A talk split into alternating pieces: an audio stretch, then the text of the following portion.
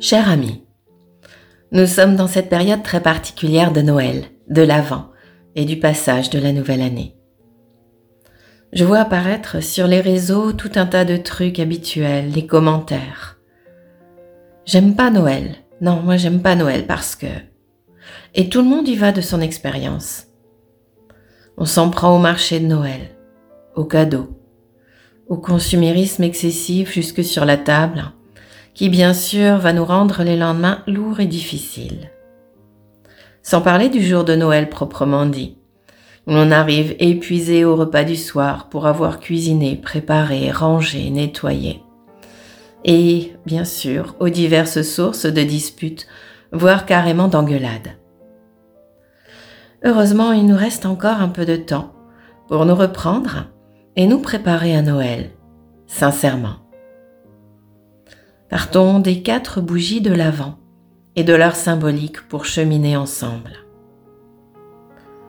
La première bougie de couleur violette est le pardon. La deuxième bougie de couleur violette est pour la foi. La troisième de couleur rose est pour la joie. La quatrième de couleur blanche est pour les enseignements. Et parfois, il y en a une cinquième pour le jour de Noël, blanche également. Au-delà de la symbolique chrétienne, ces mots sont universels et ils nous ramènent pleinement aux enseignements du yoga. Le pardon. Pardonnons-nous d'abord nos excès, nos faiblesses, nos colères, le mal que nous avons fait autour de nous, à la fois comme une acceptation de notre imperfection, mais aussi pour que ce pardon ne nous serve pas d'excuse. Oui, nous nous pardonnons mais nous devons agir mieux, autrement. Puis pardonnons aux autres le mal qu'ils nous ont fait, pour effacer les traces que cela laisse en nous. La foi.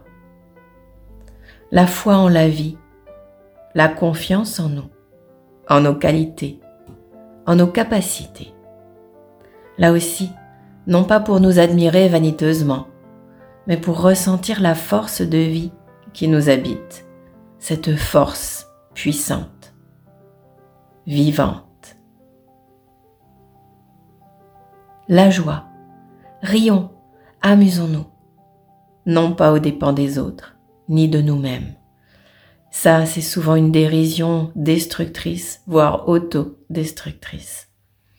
Mais rions comme les enfants qui sautent dans les flaques, qui mettent les mains dans la boue rions, pour laisser s'exprimer cette joie simple et là aussi puissante, très très puissante, qui nous habite.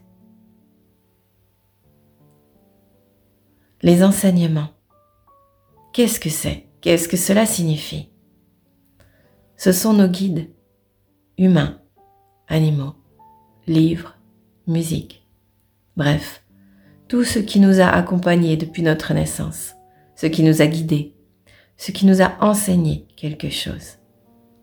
Faisons l'effort de nous en souvenir et respectons-les pour nous respecter. À travers ces mots, je me rends compte à quel point tout se rejoint, quel que soit l'endroit où nous nous tenons. Toutes les religions, les sagesses, les philosophies se retrouvent sous la même bannière de la spiritualité. Spiritualité au sens de spiritus, le souffle. Souffle de vie, souffle premier, souffle de la naissance du Christ, de l'Atman, mais aussi de notre naissance, ou plutôt renaissance. Préparons ce passage vers notre renaissance en posant chaque jour une intention. En yoga, on dit un sankalpa une intention en lien avec ces quatre étapes. Comme un chemin, non pas de pénitence au nom, vraiment j'aime pas ce mot, mais bien de transformation joyeuse, d'allègement et de confiance. Et enfin à Noël, nous pourrons allumer une magnifique bougie blanche, la cinquième, pour symboliser cet être profond que nous souhaitons retrouver, que nous souhaitons dévoiler et laisser rayonner. Sur ces mots, mon très cher ami, je te souhaite de te préparer pour un Noël magique, plein de joie, d'amour et de lumière.